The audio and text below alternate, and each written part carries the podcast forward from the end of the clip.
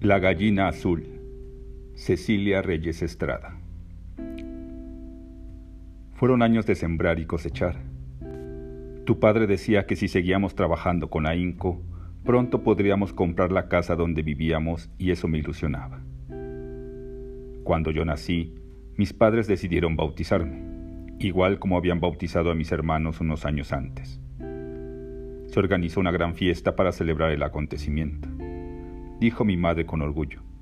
La casa estaba alegre, llena de música, risas y mucha comida. Mi padre había decidido que el nombre que yo llevaría por la vida sería igual al de un ciudadano francés que todas las tardes se acercaba a su puesto de la plaza de armas a comprar un refresco y, entre trago y trago, los dos se enfrascaban en jugosas disertaciones acerca de la diferencia de las culturas entre el país donde nacieron y la tierra que eligieron para vivir. Mi madre se reía al recordar el momento en que, ya en la pila bautismal y a punto de echarme el agua bendita, el sacerdote se detuvo y dijo, No puedo bautizar al niño con el nombre de André. Mi futuro padrino protestó, pero fue inútil. En el santoral no existe ningún André. ¿De dónde sacaron este? De Francia, respondió mi padre. Pues aquí estamos en México. Y a sugerencia del ministro me llamaron con el doble nombre de Héctor André. Hasta los cuatro años de edad, yo siempre escuché que me llamaban Haruki Yamada. Más tarde el nombre de Héctor, que el sacerdote había insistido en agregar al de André cuando me bautizó, quedó en el olvido. Fue en esa casa de Ures donde viví los días más felices de mi infancia. Pasaba horas en el segundo patio, alimentando a los animales y molestando a las tarántulas que vivían en un agujero, al que metía una vara que removía hasta que una salía y los puercos y las gallinas comenzaban a escandalizar. Mi gallina azul era diferente a todas las demás aves del corral. Entendía cuando yo le hablaba y me seguía por toda la casa como un perrito faldero. Comía dátiles, nueces, piñones y maíz. Quería tanto a mi gallina azul que un día fabriqué un carrito para sacarla a pasear Conseguí un trozo de madera, lo coloqué encima de los patines que mis hermanos dejaron cuando se fueron a Japón y le amarré un mecate para jalarlo. El día que terminé el carrito agarré a mi gallina, la puse encima y comencé a pasearla. Pero ella se llenó de pánico y entre grandes aspavientos revoloteó a esconderse. Entonces comencé a entrenarla. Al principio le daba miedo, pero después acostumbró y aceptaba que la paseara de aquí para allá, primero de pie y luego echada como si estuviera poniendo un huevo. Cuando mi gallina estuvo bien entrenada, comencé a sacarla a la plaza de armas. La gente la veía con curiosidad, pero ella parecía no notarlo. Así podía pasearla por toda la plaza hasta que alguien se le acercaba y se reía de ella. Entonces mi gallina azul se asustaba y huía cacareando por entre los setos y las flores, y se armaba la persecución. Alguien la atrapaba y yo la regresaba al segundo patio.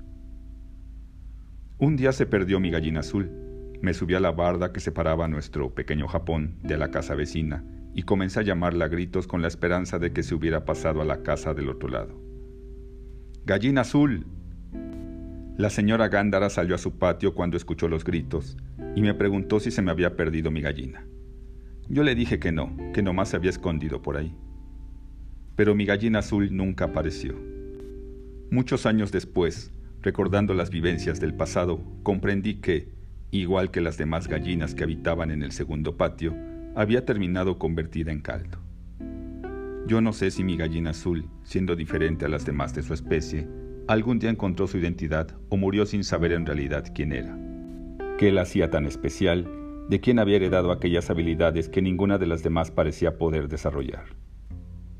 Un día, a principios del otoño de 1939, cuando yo tenía seis años de edad, amanecimos con la noticia de que había estallado la Segunda Guerra Mundial. ¿Qué será de nuestros hijos? decía mi madre Fumie, refiriéndose a mis cuatro hermanos mayores que desde muy pequeños mi padre había mandado a estudiar a Japón. Nuestro país es una gran potencia militar, respondía mi padre. Ellos están seguros allá, como nosotros lo estamos aquí. De cualquier forma no podemos hacer nada. Es como si de pronto el mundo se hubiera paralizado. A lo que más le temía mi padre Censo era estar en medio de la guerra. Decía que nadie que no hubiera vivido los horrores podría apreciar en su totalidad el privilegio de vivir en México, un país que, además, era amigo de Japón. El orden de las cosas en Ure siguió como antes del inicio de la guerra.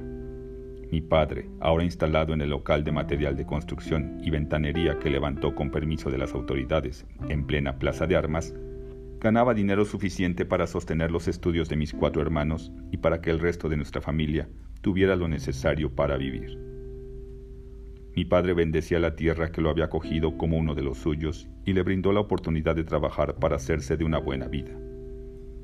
Mi madre agradecía al cielo por haber tomado la decisión de venir a esta tierra a la que siempre bendecía.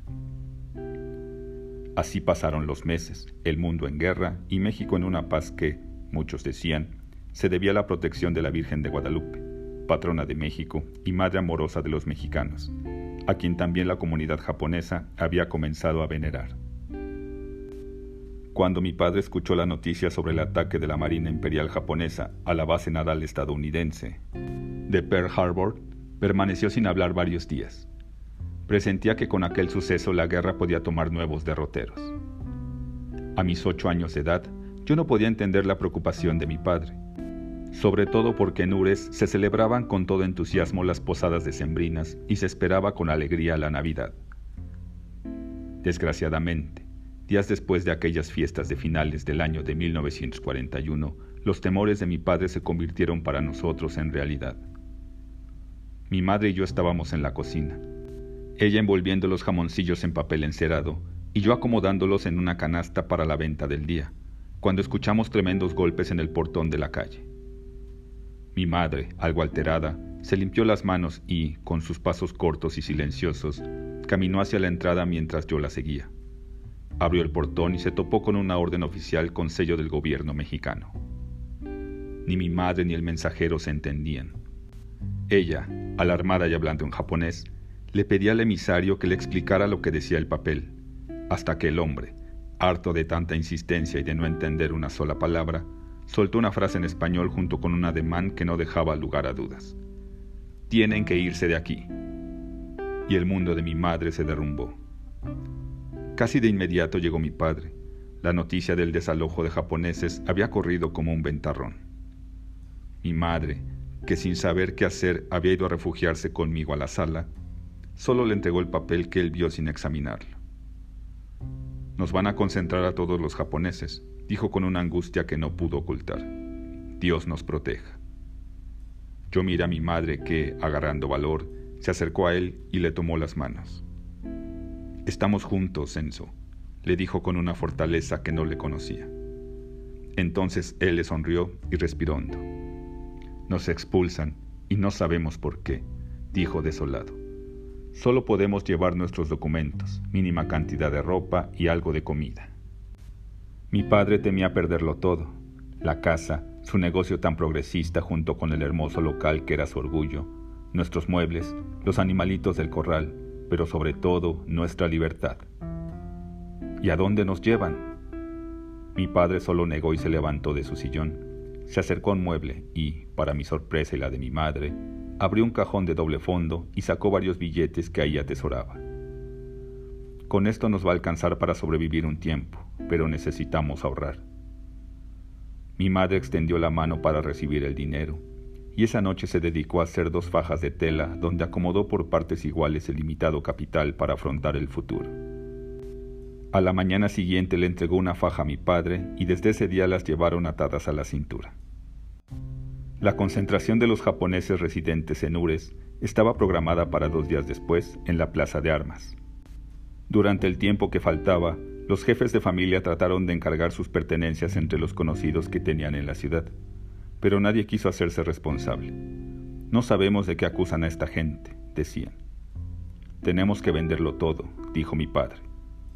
Nunca imaginamos la respuesta de la gente de Ures que tan amable había sido durante los años que vivimos en ese lugar. A la mañana siguiente mi padre colocó en el parabrisas de su camioneta un letrero de Se vende, y los vecinos se reunieron para ofrecerle, en pago del vehículo, menos de lo que costaba un tanque de gasolina. Mi camioneta vale mucho más, les decía angustiado. Sabía que el producto de la venta del vehículo iba a servir para sostenernos mientras se decidía nuestro destino. Tu carcacha no vale nada, además no te la puedes llevar. Vale tanto como cada uno la quiera trabajar. Ha sostenido mi negocio durante años. Por primera vez vi llorar a mi padre, no de tristeza, sino de rabia. Si tuviera el valor, la echaría al fondo de un barranco, decía apenas conteniéndose. Pero mi camioneta no merece ese destino. Contaba mi padre Censo que después de pensarlo mucho, decidió dejar abandonada su camionetita a un lado de la carretera, bajo el árbol en el que siempre se detenía a descansar cuando iba Hermosillo a comprar el hielo. Y ahí se quedó, sola. Yo con el corazón destrozado. Sentía que estaba cometiendo una ingratitud que ella no merecía. Caminé unos pasos por la carretera, dijo afligido, y la miré por última vez.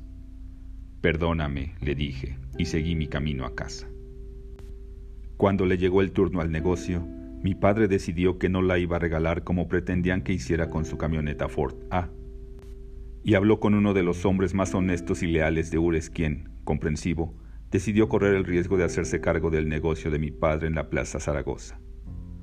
Después de haber establecido las condiciones, le entregó la contabilidad y las llaves del local y le prometió que regresaría en cuanto pudiera. Su benefactor le ofreció cuidar el negocio como si fuera de su propiedad. Mi padre se sintió aliviado y unió sus manos e inclinó la cabeza en señal de agradecimiento. Pensar que había logrado salvar su patrimonio era lo único que lo tranquilizaba. Mi madre se armó de valor para deshacerse de su tesoro más preciado, la vajilla de porcelana, herencia de su madre, que había traído de Japón. Lavó con esmero cada una de sus piezas, le sacó brillo y las volvió a acomodar en su caja de madera con el sello original del artista que había hecho de cada taza y cada plato una obra de arte. Y salió al portón donde la exhibió con un letrero de Se vende.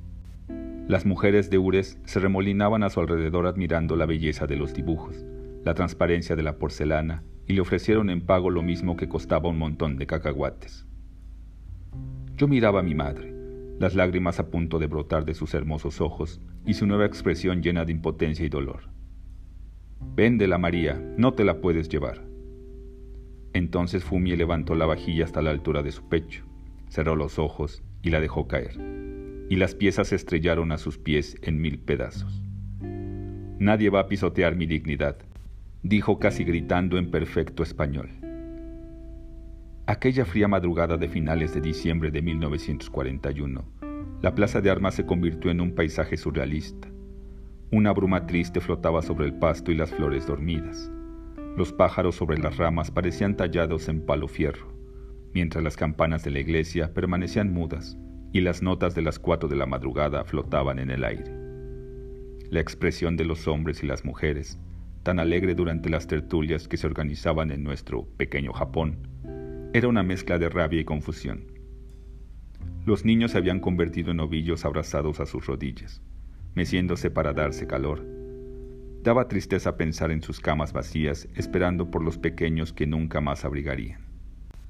Las familias de ciudadanos japoneses esperaban con mansedumbre que alguien les señalara el camino. Los hombres se miraban y negaban con la cabeza sin entender la situación sin saber el motivo de aquel desalojo, sin tener conocimiento del destino que alguien había decidido para ellos y que, quisieran o no, debían afrontar. Las mujeres aguantaban las lágrimas que a veces rodaban por sus mejillas y las retiraban con disimulo para no agregar más angustia a la tragedia. Teníamos horas sentados en las bancas de la plaza esperando el transporte que nos llevaría con rumbo desconocido, contaba mi madre. El frío nos había helado los huesos, las bolsas, cajas, trastos, maletas y canastas con algo de comida, junto con el chamisén que tenía esperanzas de llevar, estaban reunidos bajo un árbol. Los niños pequeños pedían a gritos el alimento que sus madres les daban a cuenta gotas. No sabemos si más adelante tendremos que comer, decían las mujeres con preocupación.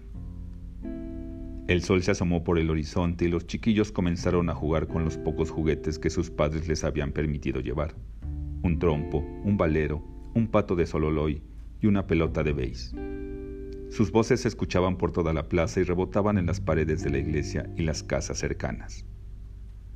Parecía como si los habitantes de Ures, a excepción de los japoneses, se hubieran esfumado junto con las voces de los locatarios que de madrugada acomodaban sus mercancías en los puestos callejeros. Ni siquiera se escuchaba el roce de los pasos de las mujeres que atravesaban la plaza de armas para asistir a la primera misa y el sacerdote que los había evangelizado, que siempre estuvo presente en fechas importantes, tampoco había salido para alentar al grupo que esperaba. De pronto escuchamos el ruido de un vehículo. Todos volteamos a la calle principal por donde vimos llegar un camión que se estacionó frente a nosotros. El chofer bajó de la cabina, abrió la parte de atrás de las redilas y gritó con prepotencia. Arriba y de buen modo. Yo miré a mi padre, que apretó la mandíbula, me tomó de la mano y nos acercamos a donde estaban nuestras pertenencias. El camión en el que éramos trasladados por orden del gobierno no cesaba de moverse debido a la terracería del camino, y los niños nos divertíamos con los malabares que teníamos que hacer para mantenernos en pie. La Sierra Madre Occidental, que de pronto nos atrapó, era tan bella como peligrosa. El camino de terracería colgaba de la orilla de un desfiladero que terminaba en un río cientos de metros abajo. No sé si los demás sentían el terror que me causaba solo imaginar que el camionero hiciera una mala maniobra y termináramos rodando hasta el fondo. Cuidado, Haruki, me decía mi padre cuando yo sacaba la cabeza entre las redilas para ver las llantas del camión que daban vueltas agarradas al filo del precipicio. Los camiones que venían en sentido contrario rozaban contra nuestro camión intentando pasar sin caer en el abismo. Cuando los dos choferes lograban salvar el peligro, yo respiraba aliviado. Así transitamos entre montañas y planicies, hasta que el camino dejó la sierra y entró en un llano. Vamos hacia Nacosari, dijo alguien de los nuestros señalando el letrero que estaba a un lado de la carretera. El camión entró en la población poco después del mediodía y, ante la mirada curiosa de la gente que pasaba, circuló por las calles hasta que se detuvo en un terreno baldío. El chofer bajó de la cabina, se puso su chamarra de cuero, su tejana, y con ironía nos anunció que podíamos bajar a estirar las piernas y, si traíamos dinero, comprar algo de comer. El hombre ya había emprendido su camino cuando se detuvo, nos miró y nos advirtió que no intentáramos huir. De todos modos no iban a llegar muy lejos, el gobierno no tardaría mucho en atraparlos, y se jaló los ojos haciendo mofa de nuestra fisonomía. ¿Y de qué nos acusan? se atrevió alguien a preguntar. ¿Qué? ¿No saben? Ustedes y todos sus paisanos son sospechosos de ser espías. El chofer echó una carcajada, dio media vuelta y ahí nos dejó. La última frase quedó flotando en el ambiente. ¿Sospechosos de ser espías? ¿Pero en qué cabeza cabe? Con la primera noticia que tenían acerca del motivo del traslado al que estaban siendo sometidos, la situación se agravaba. Tal vez era peor de lo que habían imaginado en un principio. ¿Se tratará de una confusión? Y si para el gobierno mexicano no es una confusión y de verdad creen que somos espías, ¿cómo vamos a convencerlos que desde que llegamos a esta tierra lo único que hemos hecho es trabajar? Yo me daba cuenta de la expresión de angustia que tenía mi padre, pero no podía entender lo que ocurría. Alguien abrió las redilas del camión y uno por uno fuimos bajando. Los hombres se reunieron a cierta distancia. Mi padre me tomó la mano y me llevó hacia el grupo. Estamos cerca de la frontera, dijo uno de los hombres. Dios nos libre de que nos lleven para allá. Hablé con mis parientes en Estados Unidos. Dicen que están llevando a todos los japoneses de ese país a campos de concentración que tienen en California, Arizona, Oregón y en muchos lugares más. ¿A todos los japoneses? Hasta a sus descendientes, aunque hayan nacido en ese país y sean ciudadanos norteamericanos. ¿Y qué pecado cometieron esos? el mismo que tú, ser japoneses. Seguro es consecuencia de lo que pasó en Pearl Harbor. Cuando alguien pronunció la última frase, todos se miraron. Entonces entendieron lo que comentarían por el resto de sus vidas. Aquello no era una decisión exclusiva del gobierno de México, sino una política entre naciones, y mucho más grave de lo que podían haber imaginado. Mi hijo nació en México, alzó la voz mi padre. Lo registré en México. Es mexicano. Si las cosas están así, él no tendría por qué estar aquí. Ese día, en lugar de llamarme por mi nombre japonés como siempre lo hacía, mi padre me llamó André. Luego me explicó que era difícil en esos tiempos ser mexicano, vivir en México y llamarse Haruki Yamada. Yo me quedé sorprendido. A los ocho años que entonces tenía, no podía entender aquella filosofía que mi padre acababa de lanzarme a la cara. Fue tal mi confusión que me sentí perdido y por primera vez me hice la pregunta, ¿quién soy? Yo tenía toda la pinta de japonés aunque fuera mexicano. Mis padres eran oriundos de Japón, el país del que estaban orgullosos. Me habían educado como japonés y ahora mi padre tenía que llamarme André, que encima era un nombre francés, igual que el padrino que me bautizó. Para mi fortuna, fue tanto el desconcierto que pronto lo olvidé. Y mi papá también, porque días después volvió a llamarme Haruki, el nombre que siempre me recordará el hogar.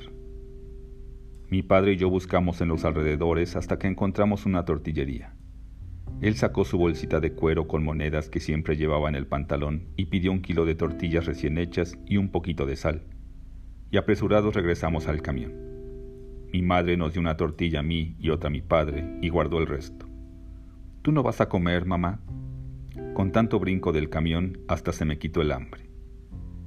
En ese momento mi padre y yo le creímos. Nos pareció verdad que se le hubiera ido el apetito con tanto ajetreo y cansancio del viaje.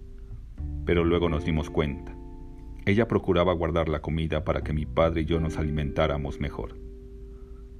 Esperamos durante horas a que el chofer regresara, pero oscureció y el hombre no llegaba. La noche era clara, una luna grande y redonda iluminaba el cielo estrellado. El aire olía a los pinos de la sierra cercana, de donde llegaba un viento cada vez más helado. El ambiente estaba en silencio, como si no hubiera seres humanos que lo perturbaran. De pronto un perro ladró y le siguió otro y otro. Luego se quedaron en silencio. Nosotros hablábamos casi en secreto, como si nos diera miedo que alguien nos descubriera. Fue cuando vimos, al fondo del terreno, dos árboles de mezquite repletos de frutos, y todos corrimos a recolectar las vainas. Las mujeres repartieron la cosecha en forma equitativa entre las familias.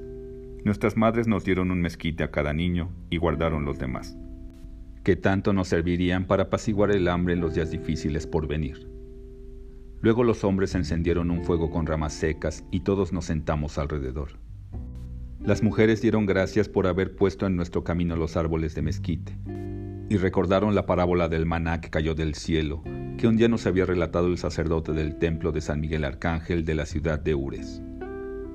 Sin saber qué hacer, esperábamos a que el chofer llegara, pero nunca apareció. Los chicos intentábamos permanecer despiertos, pero el sueño nos vencía y los padres decidieron que había llegado la hora de dormir. Tratamos de acomodarnos encima de la plataforma del camión, pero el lugar era demasiado estrecho para que niños y mayores cupiéramos acostados. Entonces nuestros padres decidieron improvisar una cama debajo del camión, cerca del fuego y rodeada de nuestras pertenencias para guardar calor, y, para nuestra alegría, los niños pasamos ahí la noche. Al día siguiente vimos llegar al chofer abrazado de una mujer que lo despedía entre besos y promesas. Él se le apartó unos pasos, nos miró con prepotencia y gritó como si estuviera arriando una manada. ¡Pa arriba, rápido, que no tengo su tiempo! El hombre miró a la mujer y haciendo alarde de su poderío, se le acercó y le habló al oído. Y los dos celebraron con grandes carcajadas. Se besaron, se abrazaron, y entonces la mujer se alejó moviendo las caderas y despidiéndose con la mano hasta que llegó a la esquina. Lanzó un último beso y desapareció. El hombre nos miró y volvió a gritar. ¿Y ustedes qué tanto miran? ¿Nunca habían visto una hembra como esa? El chofer subió a la cabina del camión y seguimos con rumbo desconocido. Salimos de la ciudad de Nakosari con la esperanza de que avanzáramos en sentido contrario a la frontera con Estados Unidos. A cada viraje que dábamos nos atrapaba el temor de encontrarnos con la línea divisoria entre los dos países e internarnos en territorio norteamericano con rumbo a alguno de los campos de concentración. Para japoneses que, ahora sabíamos, existían ahí. Cuando vimos un cartel que daba la bienvenida a Cananea, una ciudad fronteriza del lado mexicano, vi que los hombres se miraban disimulando su preocupación para que las mujeres no lo notaran. Solo falta que pasemos la frontera hacia Estados Unidos y nos lleven a un campo de concentración, dijo alguien con temor. El camión llegó al centro de la ciudad, recorrió una calle, volvió a salir al otro extremo de la población y se detuvo frente a una casa rodeada de una barda de piedra. El chofer se paró en el estribo de la cabina y gritó dándonos la orden de bajar. Con todo y chivas. Cada familia tomó sus pertenencias y las fuimos acomodando en la banqueta. El conductor volvió a subir y vimos cómo el camión se alejaba dejándonos a la deriva. Y ahora nos trajo sin ningún sentido de aquí para allá. Estaría esperando instrucciones. ¿Y si esto ya se terminó? ¿Y si ya somos libres? Alguien debe saber lo que está pasando. Mi padre miró el portón que estaba frente a nosotros y, decidido, jaló el mecate atado a una campanilla. El lugar era una casa con un molino de nixtamal en su patio trasero. Los dueños, un matrimonio de apellido Hirata, el japonés que había llegado a México en los mismos años que mi padre, y ella mexicana. Haciendo honor a la hospitalidad nipona, los señores Hirata nos acogieron con gusto a todos los que viajábamos en el camión y nos dieron un lugar para instalarnos en espera de alguna notificación del gobierno. Dicen que somos sospechosos de ser espías, dijo alguien de los nuestros. Ni siquiera sabemos quién nos está acusando. No nos han dado oportunidad de hablar.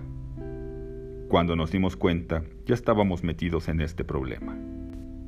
El señor Girata, que escuchaba sobrecogido, asintió con la cabeza y dijo como para él mismo. Así se ha escrito la historia. El señor Girata fue amable y bondadoso desde que me conoció, y aunque yo era un niño de ocho años, me tomó como su aprendiz en la preparación y molienda del nixtamal. Esa tarde desgranamos dos costales de las mazorcas que almacenaba. Luego pusimos los granos en tambos y les agregamos agua y cal. Al día siguiente los lavamos con mucha agua y los cocimos a fuego vivo y por último los descabezamos. Cuando los granos salieron del molino, se habían convertido en la masa para tortillas y platillos regionales más blanca que había visto, de una textura que las amas de casa apreciaban y buscaban como algo especial. Me explicaba el señor Girata que el éxito de cualquier negocio consistía en que el producto que se ofrecía fuera el mejor entre todos los que vendían los demás. Honestidad y trabajo es lo único que se necesita. En el molino había un palomar donde llegaban las palomas a poner sus huevos y a empollarlos. Una mañana vi cómo el cascarón de un huevo de pronto se rompió y de él salió un pichoncito torpe y húmedo. Y recordé cuando mi gallina azul ponía sus huevos y mi madre se los quitaba para hacerme el tamagoyaki para mi vento de la escuela.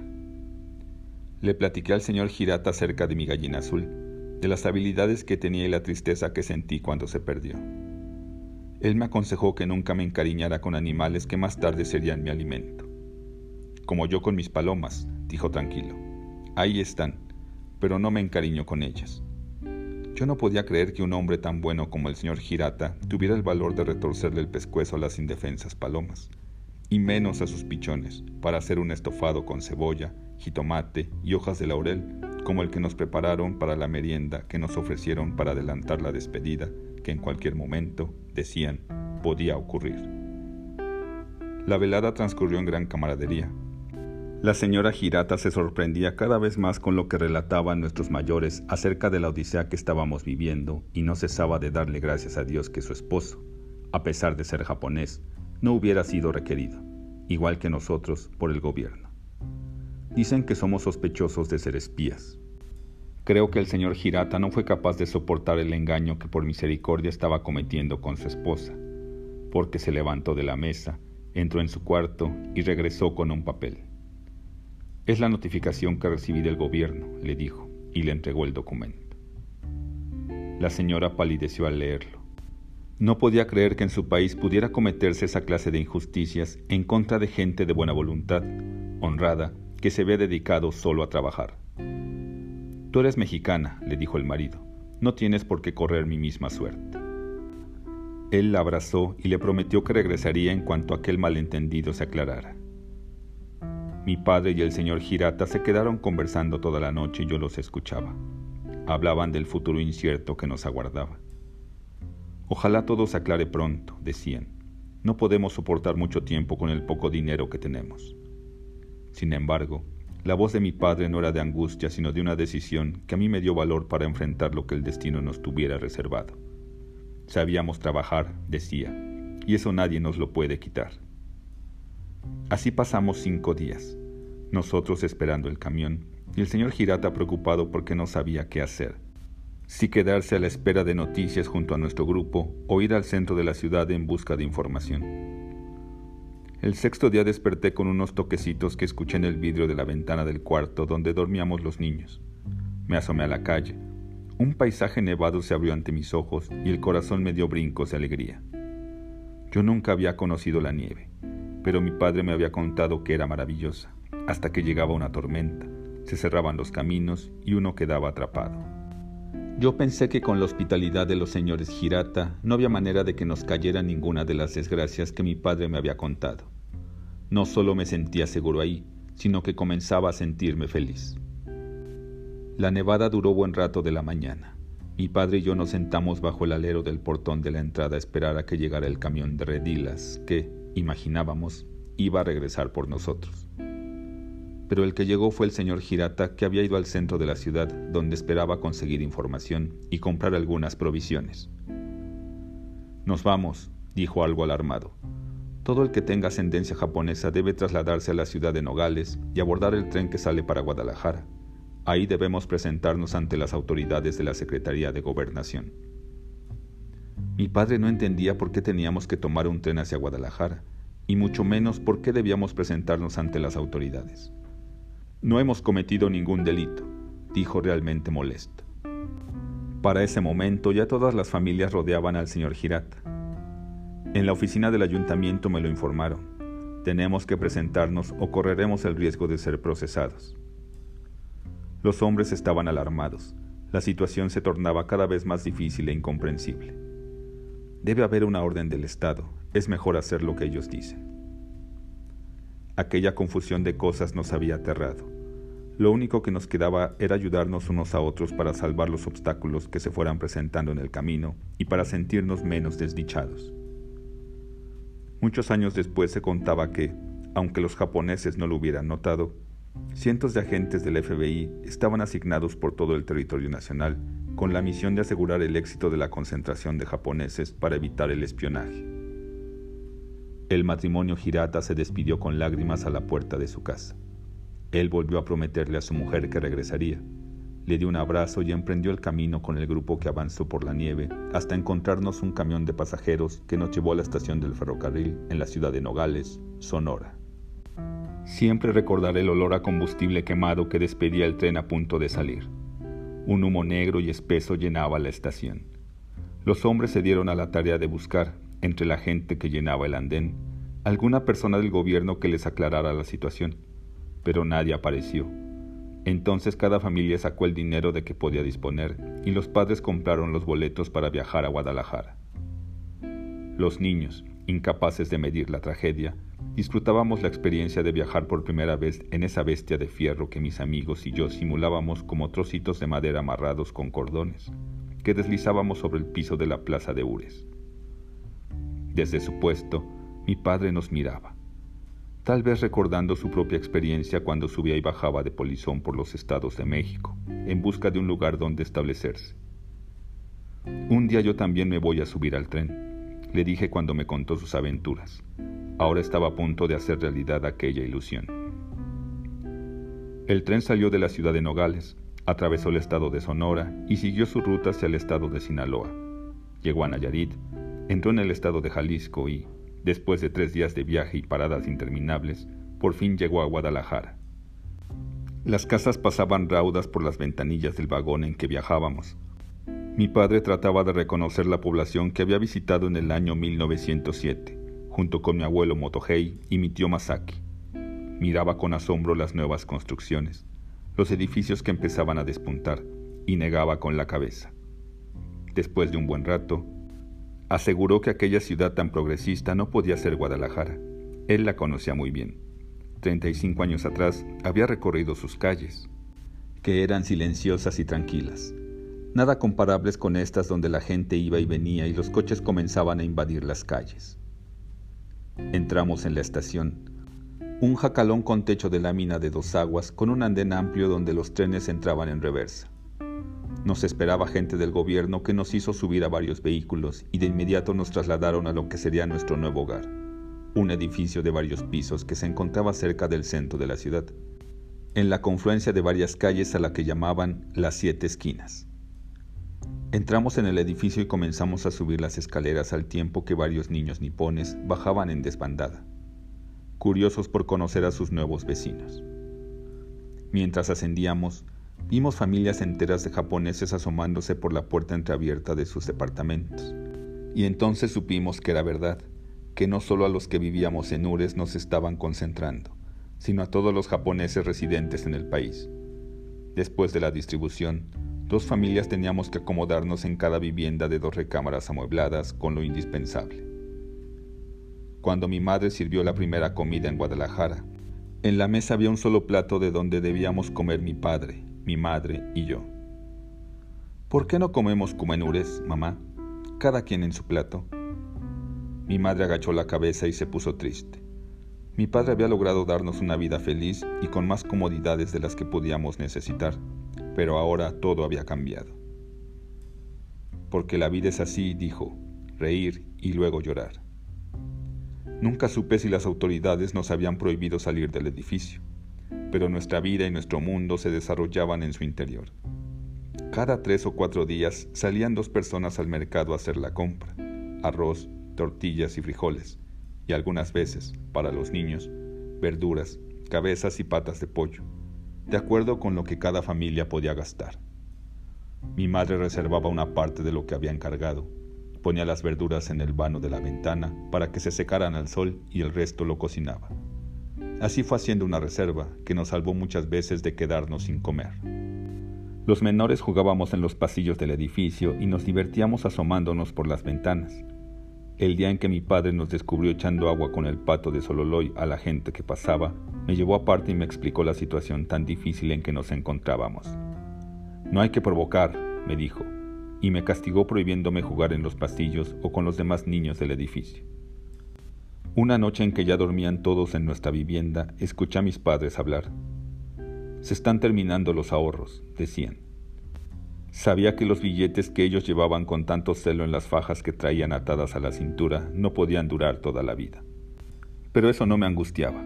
Yo había mantenido un secreto. Tenía guardada una bolsita con varias monedas que había ahorrado en Ures y que guardaba para cuando hicieran falta.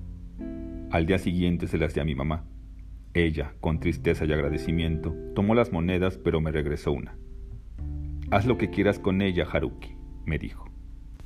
Agarré la canasta que mi mamá había llevado, le amarré un mecate y fui a la ventana a esperar a que llegara el vendedor de dulces de leche, cubiertos de calabaza, camote, chilacayote y biznaga que a veces había visto en la banqueta. Cuando vi que se acercaba bajé la canasta con la moneda dentro. Échale lo que alcance, le grité. El vendedor caló la moneda con los dientes. Al darse cuenta de que era buena, puso en la canasta varios dulces surtidos. La indigestión me duró tres días. Es que ya no estoy acostumbrado a comer, le dije a mi mamá que me miraba con ternura. Pero eso no es problema, el dinero ya se me acabó. Por las tardes, después de la merienda, los niños nos bañábamos y ya listos para dormir, los mayores nos contaban historias de grandes batallas, travesías por el mar, dioses y monstruos. Cuando por fin cada niño regresaba a su vivienda, los mayores se ponían a conversar. Ahora, más de 70 años después, cuando recuerdo el tiempo que pasamos en el edificio de Las Siete Esquinas, puedo asegurar que aquella fraternal convivencia hizo más llevadero nuestro encierro en la ciudad de Guadalajara. Los meses pasaban. Las familias que tantas veces nos habíamos reunido en nuestro pequeño Japón seguían conviviendo en nuestro departamento, pero no hablaban de sus nostalgias ni reían con felicidad. Se dedicaban a analizar la situación en la que habíamos caído y la imposibilidad de resolverla por nuestros propios medios. Pero lo que más les preocupaba era que el gobierno nos hubiera olvidado. ¿Qué podríamos hacer si nos dejaran aquí, abandonados? No tendríamos trabajo, ni dinero y tampoco qué comer. Un día nos llegó el rumor que corría por todo Guadalajara. Se decía que un barco llegaría desde Japón para llevarnos a todos los japoneses avecindados en México de regreso a nuestro país. Algunos se sintieron aliviados al escuchar la noticia, otros se llenaron de angustia. Nuestra casa y nuestra vida están aquí, tendríamos que volver a comenzar en Japón. Pedían a nuestros hijos como extranjeros, no serían japoneses y tampoco mexicanos. El arribo a costas mexicanas del barco japonés que iría por nosotros se convirtió en el centro de nuestras vidas. Los hombres se turnaban para salir del edificio con la misión de enterarse de nuevos rumores. Con cada movimiento inusual cercano a las siete esquinas, imaginábamos que el gobierno había llegado para trasladarnos al puerto de Manzanillo, de donde zarparíamos hacia la tierra de nuestros ancestros pero cumplimos seis meses desde que llegamos a Guadalajara y no se escuchaban noticias del barco.